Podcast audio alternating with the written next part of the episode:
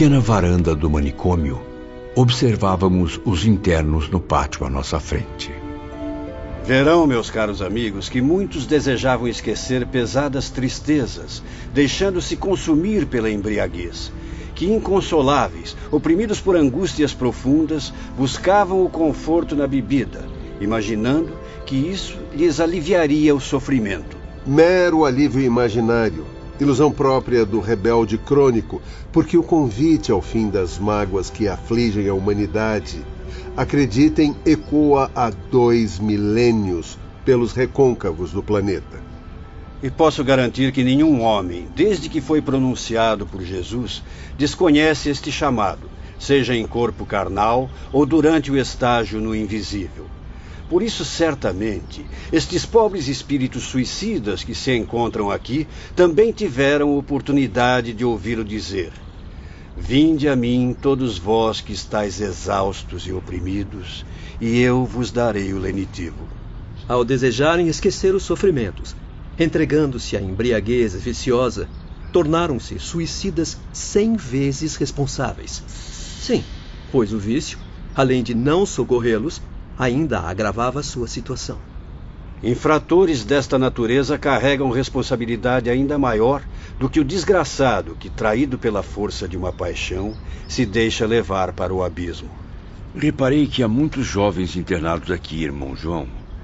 Todos com as mesmas características: olhares perdidos, respiração ofegante.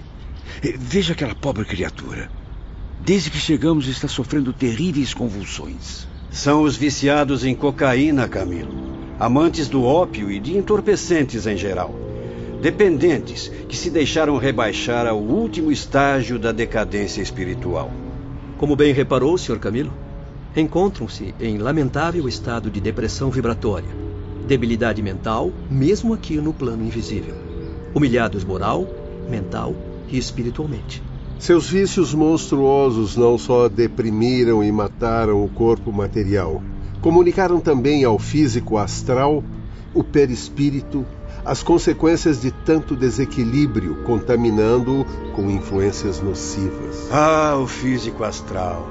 Essa constituição tão delicada, a qual o homem deverá cultivar com a aquisição de virtudes enobrecedoras e pensamentos puros. E jamais, jamais rebaixá-la com práticas tão tristes.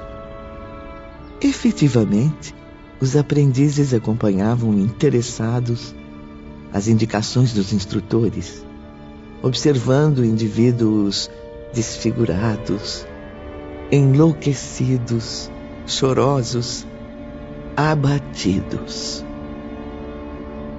Entidades, querida Ivone, que me fizeram lembrar do clima terrível do Vale Sinistro. Seres de feições alteradas, feias, deprimidas, refletindo a mais espantosa decadência moral. Excessivamente marcados, deixavam à mostra os estigmas do vício a que se haviam entregado. Alguns pareciam leprosos, enquanto outros exalavam odores fétidos, repugnantes, como se a mistura do fumo, do álcool, dos entorpecentes, enfim, de tanto abuso, contaminasse suas próprias vibrações. Deus Pai, não imaginava que os espíritos retalhados também integravam essa desgraçada falange. Depois de receberem os primeiros socorros na enfermaria, tiveram que ser imediatamente transferidos ao manicômio.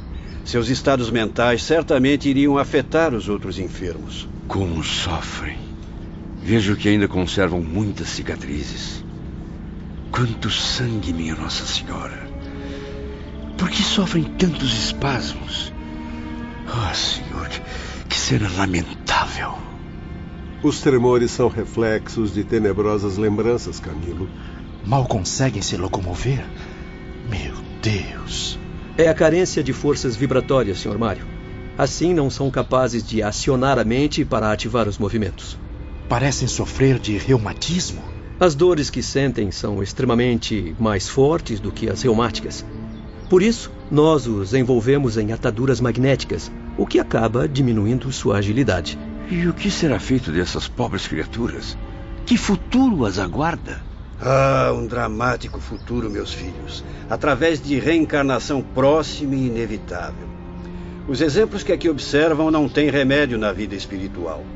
Nada aqui poderá sanar as angústias que os oprimem, nem mudar a situação embaraçosa em que eles mesmos se envolveram. Eles próprios, unicamente eles serão os agentes da própria misericórdia, já que se desviaram voluntariamente das leis divinas mas isso lhes custará desgostos, opressões e dores infinitas, diante do que um indivíduo normal ficaria estarrecido. Então, o Instituto não poderá fazer mais nada enquanto aguardam o chamado para a reencarnação? De nossa parte, torna-se necessário, enquanto eles estiverem aqui, trabalho árduo de catequese, aplicações de terapias morais e fluídicas, além, é claro, da carinhosa assistência de irmãos como o nobre Olivier de Guzmán. Acontece, porém, que muitos desses infelizes trazem a revolta no coração. A raiva pela desgraça de que ainda se consideram vítimas, não responsáveis. Não se conformam com a evidência do presente e partem a tomar novo envoltório carnal. Essa má vontade, meus amigos, a insubmissão, a impaciência, geralmente agravam ainda mais a situação deles. Afinal, tornam-se covardes diante da expectativa das batalhas que enfrentarão. E que batalhas seriam mais duras do que estas que presencio aqui? Esses pobres espíritos nada mais são do que futuros enfermos na Terra. Renascerão nas sombrias encostas do globo terrestre nos planos mais miseráveis da sociedade, com distúrbios e limitações mentais, nervosos, confusos, doentes incuráveis, enfermos rodeados de problemas complexos para a medicina terrena, seres desagradáveis à sociedade humana, pois são fruto dela, dos seus erros, pertencem a ela, sendo justo que ela própria os hospede e mantenha até quando necessário até quando a infeliz situação for aliviada. Reencarnarão, sim, muito em breve. Permanecerão no manicômio só o tempo necessário para se refazerem das crises mais violentas. E partirão assim, com essa aparência, para as provações terrenas? Sim. Irão exatamente como estão agora. Pois não há outro remédio capaz de diminuir os males que carregam. Levarão para o futuro corpo que moldarão com as marcas presentes todos os prejuízos derivados de seus vícios escravizantes. E ali, meus irmãos, como ficou esclarecido, serão grandes infelizes a se arrastarem penosamente entre misérias e lágrimas. Meu Deus! Na Terra, enquanto homem encarnado, nunca pensei nas verdadeiras causas de tantas doenças impressionantes. Agora compreendo por que existem tantos casos que a ciência humana é incapaz de solucionar. Tanto sofrimento os fará colher bons proveitos futuros. Seus corações, impulsionados pela dor educadora, se elevarão em súplicas à procura da causa suprema da vida, numa fé crescente, até atingirem a luz da espiritualidade. Assim, pouco a pouco, o vírus irá se desfazendo, até que, com a decomposição do corpo carnal, estarão em condições de incentivar a própria reeducação, após receberem alta do nosso estabelecimento. Se bem compreendi, então a reencarnação que aguarda esses infelizes lhes é imposta simplesmente como tratamento hospitalar desta sessão? Trata-se de um. de um antídoto, um remédio? Sim, medicamento apenas um tratamento que a urgência e a gravidade do mal impõem ao enfermo. Operação dolorosa que nos pesa fazer, mas a qual não vacilamos em conduzir os pacientes mais debilitados. Mas é bom que fique claro, Camila. Não será propriamente uma punição, pois ninguém impôs o castigo ou determinou a sentença. Será antes, isso sim, o efeito da causa que o próprio paciente criou. Como já sabem, a caridade maternal de Maria confere-lhes assistência constante. E uma vez reencarnados, continuarão sob nossa dependência, da mesma forma hospitalizados e registrados no manicômio, visitados e assistidos por médicos e vigilantes, como se ainda permanecessem aqui. Seria então uma uma espécie de liberdade condicional, como ocorre com os presidiários terrenos? De certa forma, Mário. Pois, mesmo sob nossa vigilância, conservam também seu livre-arbítrio. No entanto, após cumprirem suas duras etapas terrestres, é para cá mesmo que retornarão, independentemente de sua conduta. Seguiram todos aos gabinetes médicos no interior do edifício. Por aqui, meus filhos. Vamos até as enfermarias. Advirto-os de que poderão ficar um tanto impressionados, mas a experiência será válida como instrução. Os enfermos são vítimas de profundo abatimento desde que chegaram do Vale Sinistro no mundo espiritual.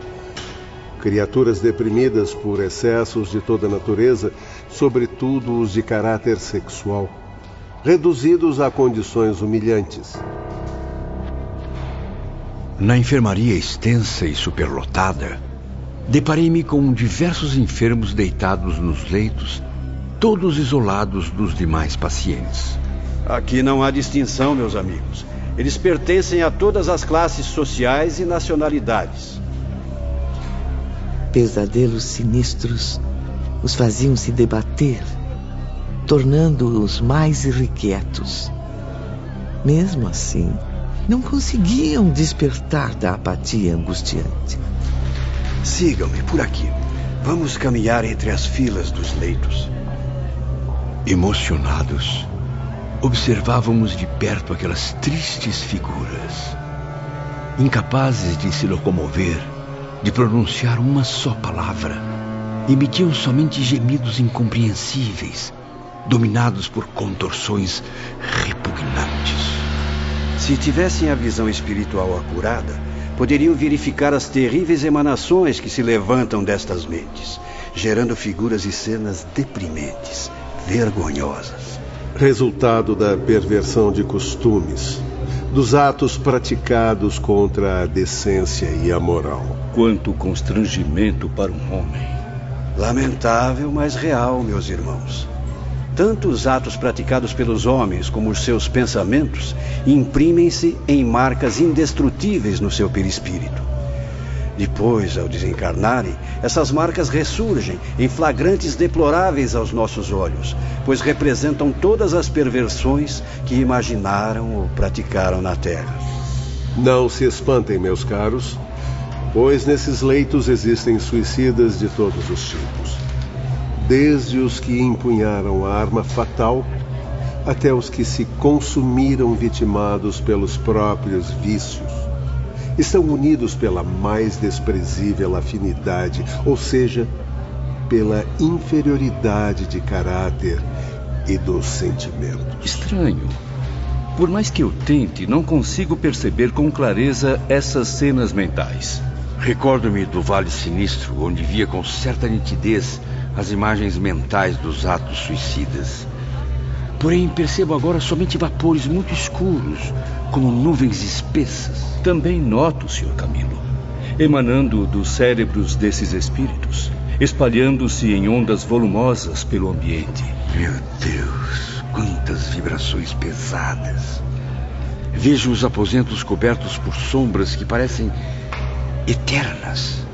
Para essas pobres vítimas de si mesmas, infelizmente ainda não irá raiar a aurora confortadora. A mesma que para vocês já se destaca nos horizontes do futuro. Aliás, como não ser assim? Se aqui se encontram grandes criminosos morais, algozes que tanto perverteram e infelicitaram o próximo. Monstros humanos que tantas vezes se saciaram na calamidade do destino alheio. Como estes recintos não estariam contaminados pelas trevas, se as trevas provêm deles próprios? Pois sempre as provocaram, as produziram, enquanto saciavam seus baixos instintos na vida terrena. E ali os víamos tais como eram no passado terrestre. Homens galantes, sedutores, insinuantes, hipócritas, mentirosos, desmoralizados, muitas vezes ocupando altas posições sociais devassos, beberrões, descrentes do bem, descrentes de Deus, servos do mal, escravos da irracionalidade. Rastejando na lama dos vícios, igualando-se ao verme, esquecidos de que eram criaturas de Deus e que a Deus deveriam prestar contas um dia de tanto abuso. E o que restava agora àqueles desgraçados, senão as trevas? Aniquilados, marcados pelo passado vergonhoso, cuja imagem os seguia como um fantasma acusador, sofriam da mais humilhante indigência. Não há dúvidas, a reencarnação será o corretivo ideal para levantar-lhes as forças deprimidas. E qual o objetivo de permanecerem aqui na enfermaria do manicômio, irmão João? Assimilarão fluidos tônicos, mas em pouquíssima quantidade, pois estão cobertos por camadas muito espessas de impurezas. Mesmo assim, é uma forma de se prepararem para as novas batalhas. Tais como seus semelhantes deste manicômio, são conduzidos com frequência à Terra a fim de alcançarem benefícios através dos médiums, espíritos moralmente aptos, prontos a lhes transmitirem fluidos indispensáveis à reencarnação. E quando eles reencarnarão? Como se apresentarão na sociedade em que viveram no passado? No momento em que se acalme o estado de abatimento, serão encaminhados a novos renascimentos, sem que na realidade tenham noção disso. E o que isso significa? Significa, Sr. Mário, que serão incapazes de fazer qualquer exigência à nova vida ou até mesmo de colaborarem nas providências para a luta que irão protagonizar na próxima reencarnação. Bem lembrado, Carlos. Somente eu e os governadores do manicômio, assim como os técnicos do departamento de reencarnação, trataremos dos acontecimentos em torno deles. Já que essas pobres almas não podem interceder por si mesmas, de que modo reencarnarão? Com que aspecto ou doença retornarão à esfera terrestre? Meus conhecimentos em assuntos espirituais permitem-me prever aqui muito sofrimento em debilidades físicas e mentais e diversas enfermidades. Todos torturados pela desonra com a qual se envolveram, no grau equivalente aos crimes praticados na última encarnação. Esse castigo não seria severo demais, senhor diretor? Partindo do princípio de que toda a humanidade erra cometendo crimes diariamente? Não diga isso, meu amigo. Reflita antes sobre o que expus a respeito das leis de causa e efeito estabelecidas pelo Todo-Poderoso. Nelas, tanto o homem quanto os espíritos são advertidos dos erros que praticam quando se opõem à harmonia das demais leis. Ao violar as leis divinas, o criminoso impõe o próprio castigo, colocando-se em situação de sofrer a contrapartida. Afinal, os bens divinos concedidos às criaturas jamais serão contaminados pelas impurezas de seu possuidor sem que consequências inevitáveis o atinjam.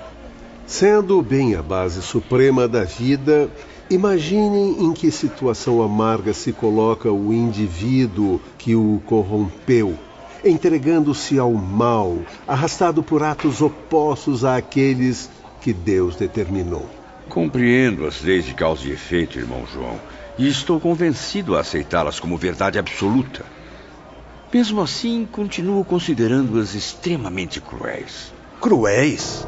Esqueceu-se então das lágrimas que esses infelizes fizeram seus irmãos derramarem como pobres vítimas do egoísmo de seus corações impiedosos? Das difamações com que feriram suas presas, satisfazendo-se em atirá-las ao abismo? das traições, das críticas agressivas, da desonra com a qual muitas vezes mancharam a reputação do próximo. Mas, mas, não é possível. Eles deviam ter alguma qualidade, alguma virtude. Claro que tinham, Camilo. Eram extremamente criativos, homens de raciocínio brilhante. No entanto, valiam-se da preciosa inteligência só para trazer a infelicidade ao outro, arquitetando intrigas, promovendo escândalos, germinando o ódio entre supostos rivais. Já pensou nas ingratidões e traições impostas aos ingênuos corações femininos que confiaram em suas mentiras? Pensou na inocência infantil e juvenil que muitos desses que vê aqui mancharam monstruosamente? E quanto às cenas degradantes criadas e praticadas frequentemente por eles durante a existência terrena, irmão João. Exatamente, Dr. Carlos. Levando a perversão aos habitantes dos planos material e espiritual, contaminando as vibrações que sobem da terra para o invisível, e ainda obrigando-nos a serviços exaustivos de higienização, a fim de que nossas próprias colônias não fossem corrompidas. Não, meu caro Camilo. As leis de causa e efeito jamais serão cruéis. Cruel é quem as desrespeita. Ah, meus filhos. Como estranham que eles renasçam tolhidos por deficiências incuráveis, se da existência que lhes foi concedida a fim de progredirem, não foi feita outra coisa a não ser a ofensa a Deus, a si mesmos e ao próximo. Além do mais, não ficarão eternamente presos aos abismos de perversidades que cavaram. A dor educadora corrigirá suas anomalias, reconciliando-os com a lei divina. Deus é a misericórdia infinita, meus amigos, e deseja que as criaturas se harmonizem com a beleza eterna de suas leis. E se sabemos que essas leis são incorruptíveis, devemos respeitá-las para que não soframos as consequências criadas por nossa própria vontade. Pelas galerias e antecâmaras próximas aos gabinetes médicos, enfermeiros iam e vinham amparando doentes fracos provindos do pátio e de outras dependências. Tinham cuidados especiais em relação aos mais graves, ou os retalhados, como eram chamados esses espíritos pelos outros enfermos, pois estes apresentavam extrema dificuldade de locomoção. Vêm estes seres miseráveis? Revelarão desde a infância anormalidades impressionantes e um sofrimento indescritível. Estava cada vez mais impressionado, Ivone. As atitudes daquelas criaturas deploráveis eram repletas de dificuldades. Suas vibrações pareciam dispersas, os gestos pesados e irracionais. E o choro ah, meu Deus, quanta tristeza no mesmo ambiente. Choravam sem parar, inquietos sob a angústia de um eterno mal-estar. Porém, submissos, incapazes até mesmo de rogar pragas, como muitos faziam no Vale Sinistro.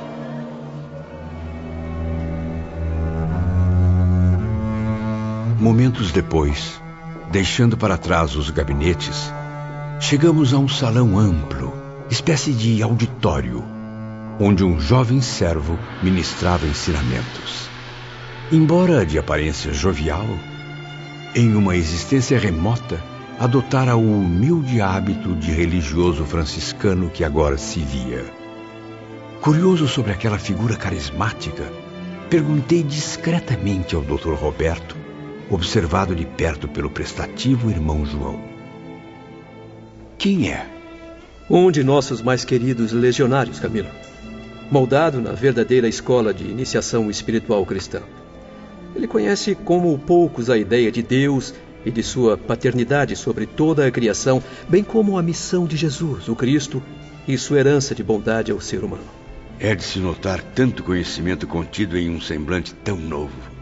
Qual é a função desse espírito exatamente, Roberto? Basicamente, o convite à prece, ao exame interior, repetindo-os e explicando-os todos os dias antes de os enfermos ingressarem nos gabinetes dos psiquistas. Trata-se de um espírito iluminado, capaz de transmitir nobres conhecimentos, moldando-os às mentes conturbadas, sob a inspiração da mais doce e fraternal caridade. É estranho, mas ele parece ser mesmo diferente. Tem razão, meu filho. Ele é muito especial. É sincero, humilde e tem uma qualidade incomparável. Não enxerga nesses condenados feios e repulsivos o indivíduo marcado pelos erros vergonhosos. O que vê e piedosamente ama, desejando servir e engrandecer, são irmãos menores do que ele, os quais devem ser ajudados pelos mais velhos a galgar as ladeiras do progresso. Eu diria até que ele contempla almas destinadas à glorificação da luz, que necessitam orientar-se na longa estrada rumo à salvação. Eu estou certo, irmão João? Certíssimo, jovem Roberto. Suas observações estão cada vez mais pertinentes, dignas de um dos nossos aprendizes mais promissores. Muito obrigado. Vejo que se interessa profundamente pelo tema da reencarnação, e isso trará a você ótimas recompensas para seu próprio futuro. Sei que aguarda por um breve renascimento na Terra. Sim. A, a minha consciência vive aflita com esse dever tão urgente quanto assustador. Tenha fé, Dr. Roberto. Sinto que está bem preparado para as futuras provações. Por isso, não convém ficar tão ansioso quanto alguns que aqui estão. Acompanhe-me agora, companheiros. Vamos conhecer este nobre e tão jovem obreiro de Maria. Boa tarde, meus caros. Sejam bem-vindos. Boa tarde. Podemos ser informados agora sobre sobre os processos de reencarnação desses companheiros? Sim, meu amigo. Será possível e até indispensável inteirá-los desse importante assunto. Afinal, é algo que interessa a todos nós. Não é mesmo, Dr. Roberto? É, por favor, Sr. Mário. Não é o momento de fazer certas perguntas. Não, não tem problema. Devo dizer, no entanto, que esta repartição não pode oferecer maiores esclarecimentos. Há em nosso instituto um departamento especializado. Nele, meu caro Mário, certamente obterá informações sobre os serviços de retorno à existência corporal. Mas não pode, ao menos, adiantar-nos alguns detalhes? Vamos, meu jovem, já que Mário tanto insiste. Satisfaça ao menos uma parcela de sua curiosidade. Pois não. Neste departamento verão que existem laboratórios especiais onde se ajustam planos de reencarnações. Lá são preparados os desenhos e os mapas para os futuros corpos que vão ser habitados pelos delinquentes sob nossa responsabilidade. Se este for capaz de renascer com um corpo deformado ou adquirir enfermidade difícil durante a existência, ou ainda acidentar-se, tornando-se mutilado, o mapa de seu destino será traçado com as indicações necessárias. Mas por quê? Com que base são feitos esses mapas? Como é possível simplesmente desenhar anomalias e distribuí-las a seres humanos, a espíritos que vão reencarnar na Terra?